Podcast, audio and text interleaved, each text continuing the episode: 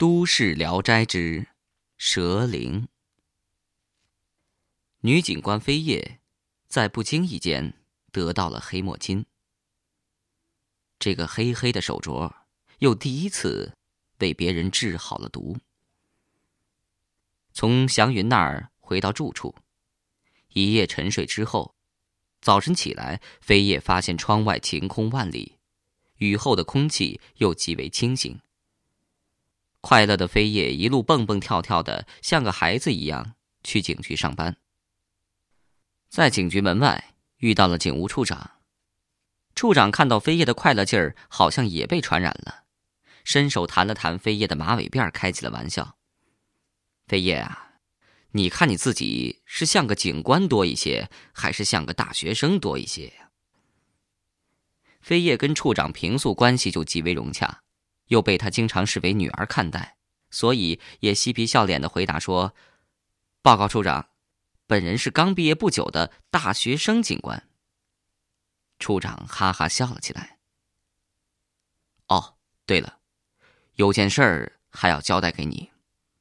市监狱昨晚发生犯人集体暴乱，监狱方面抽调了大批警力去维持秩序，人手还是不太够，所以向我们求助。我们已经派了一批警员去了，你也在人员名单之列，赶紧去向监狱的内务处报道吧，做一些零碎的杂物工作，也就几天时间，好好干。飞叶答应下来，立刻就赶往市监狱报道。在一大堆蔬菜以及死鱼肉排之间走来走去的飞叶满脸沮丧，他低声嘀咕着：“搞没搞错？派个警官到这儿当厨房监工？”简直是大材小用嘛！厨房外一阵喧哗，终于让飞叶忍不住跑了出去。只不过又有几个犯人闹事儿嘛，飞叶倚着门看热闹。十几名看守员将闹事的三五个犯人隔离开，远处还有几个犯人朝着飞叶吹口哨怪叫。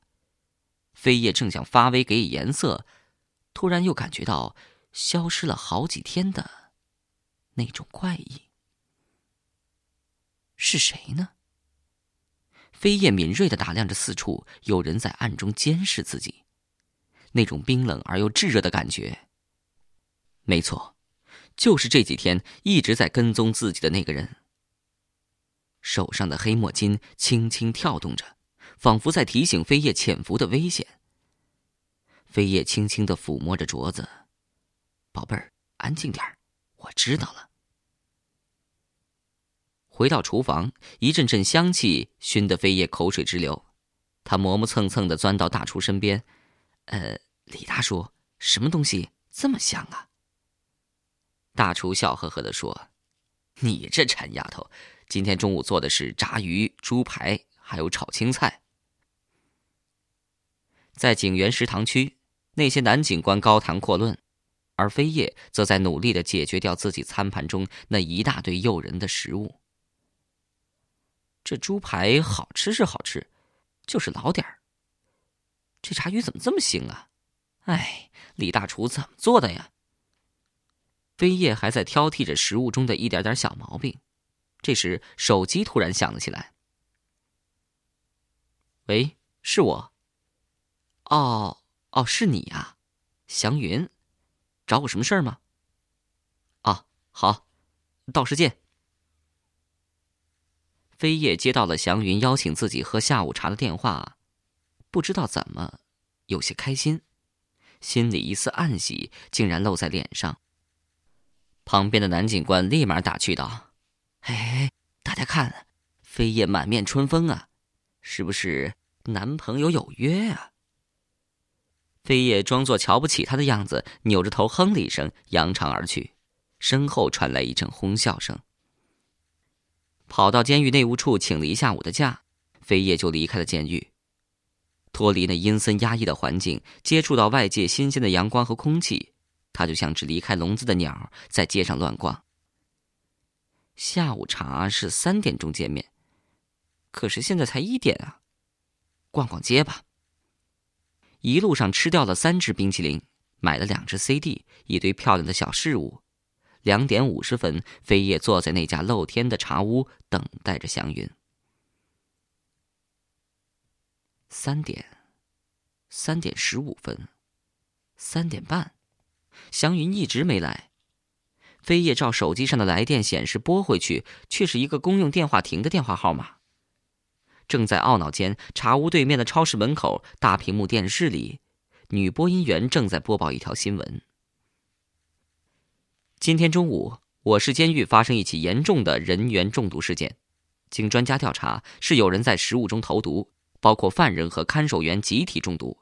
到目前为止，已经死亡三十七人。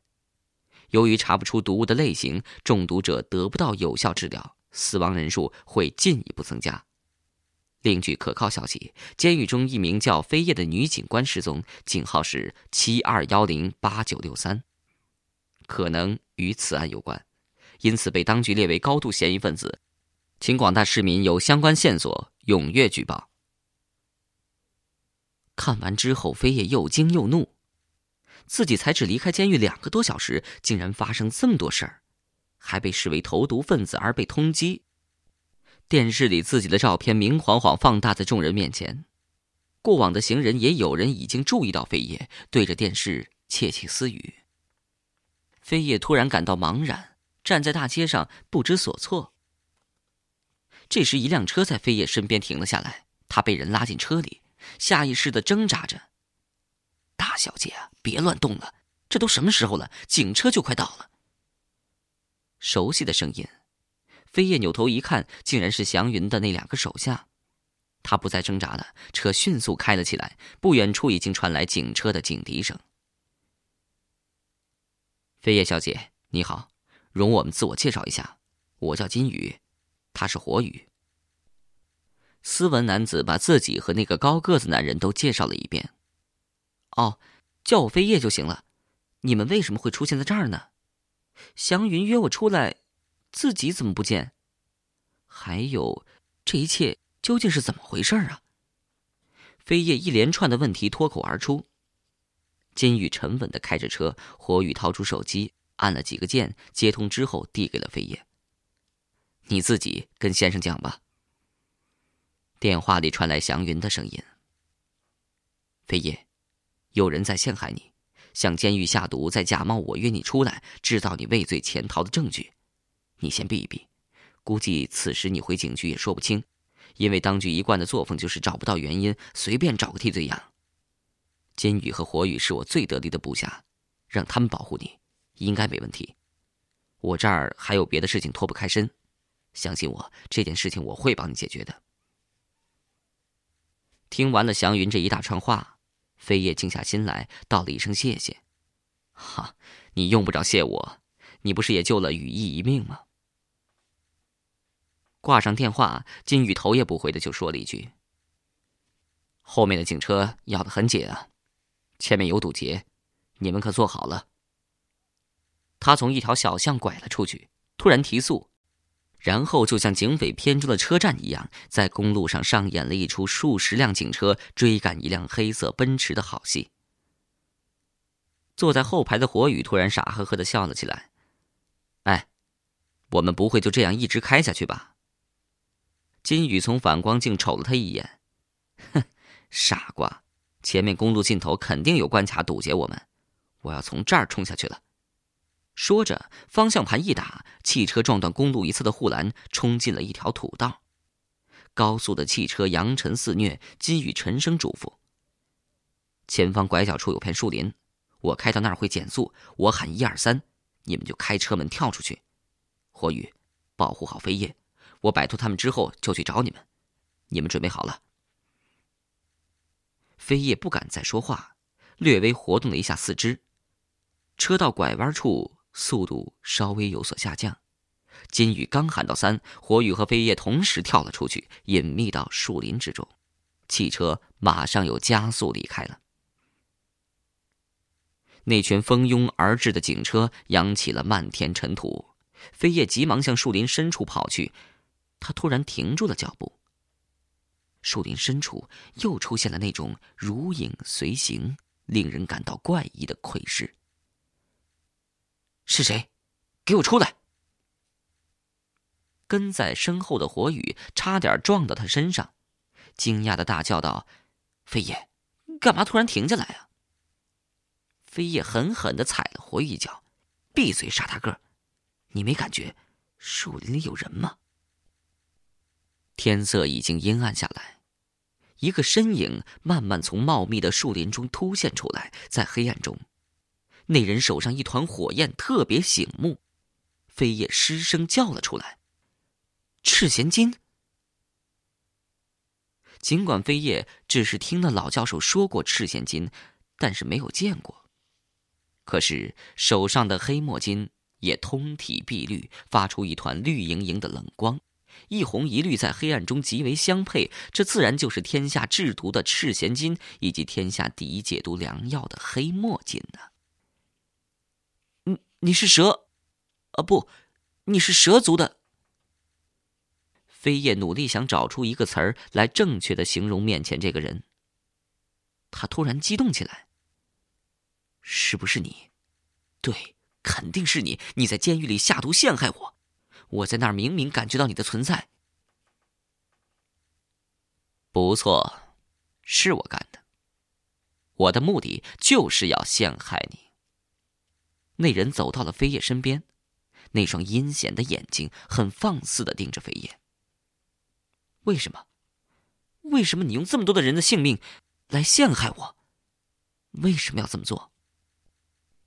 火雨，金宇从远处跑过来，向火雨做了一个手势。于是，上一秒钟飞叶还在瞪大眼睛诧异着眼前的这一切，下一秒钟，他已经被火雨一掌打昏，不省人事了。好疼啊！昏迷中的飞叶刚一苏醒就叫了起来，头部的疼痛让他想起被火雨打晕之前的事情。火雨，你这……他目光捕捉到坐在地上守着他的火雨和金雨，顿时闭上了嘴。那两个鼻青眼肿的家伙身上伤痕累累，火雨肩膀处还在隐隐的渗着血。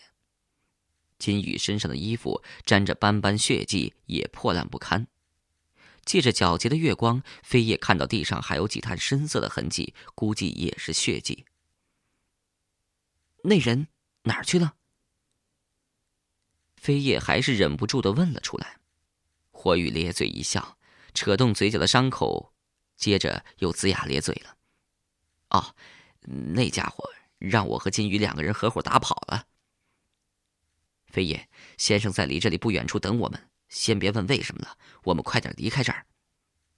金鱼起身拉起飞叶就走，火雨紧随其后，三个人穿过树林，回到了公路边。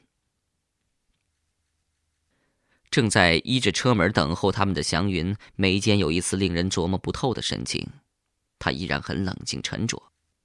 四个人上了车，祥云亲自开车驶向市区。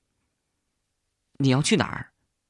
飞叶望着越来越繁华的街道，问祥云：“去医院，我们先把还活着的中毒者救了再说。”四个人潜进医院，偷了四套医生服穿上，然后光明正大的在各病房里穿梭往来，将黑墨金浸泡过的清水喂给那些昏迷中的中毒者喝下。趁着他们三个男的在里面忙活，飞叶溜到走廊上来透口气：“今天这天真是够刺激了。如果我能够死里逃生，一定要将这故事拍成电影。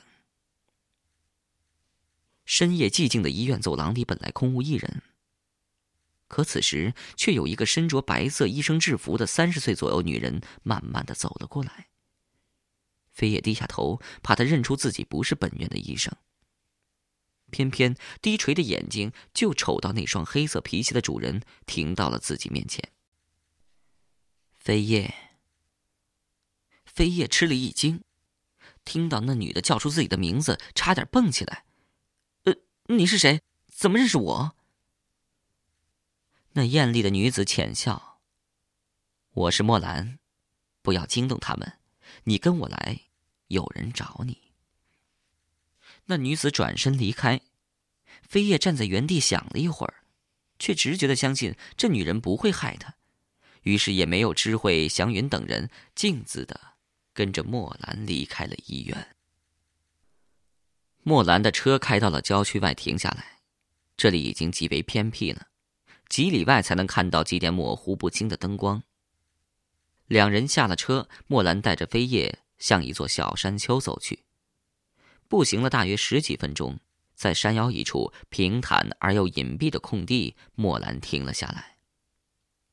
此时已经是凌晨三点多，天空一片黑暗，夜空中的繁星极为明亮，而飞叶却顾不得欣赏这美丽的星空。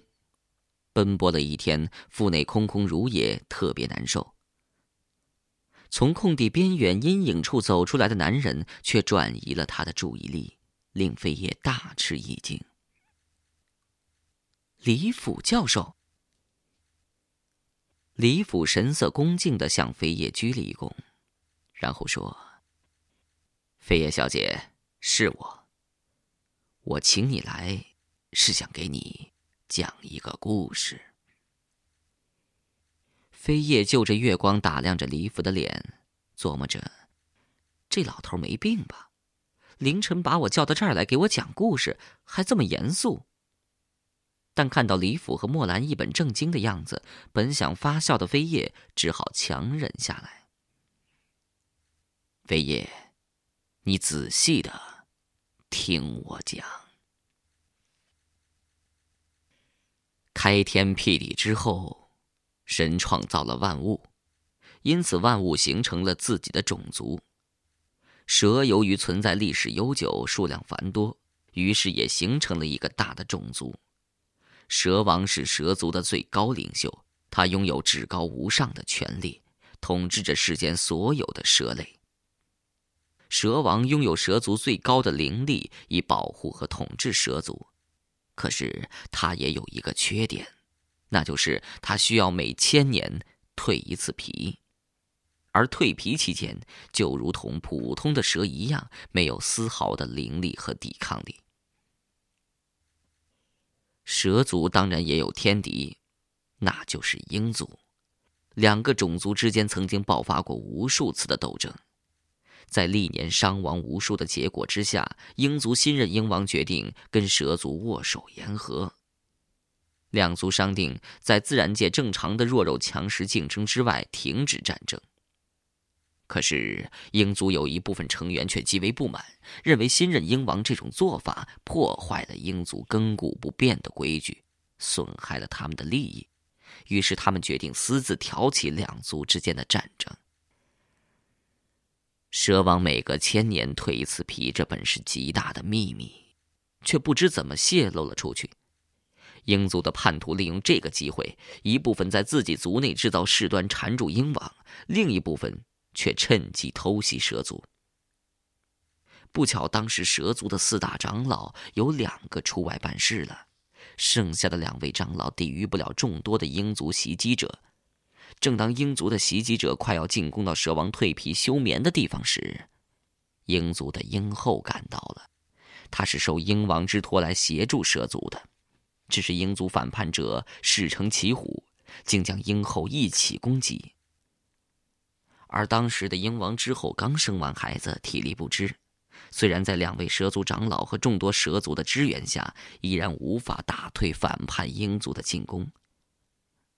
而蛇王的蜕皮正是关键时刻，正处于假死状态，毫无抵抗能力，敌我力量实在悬殊。鹰后只好做出了一个当时自认为正确，而实际也不得不那样做的选择。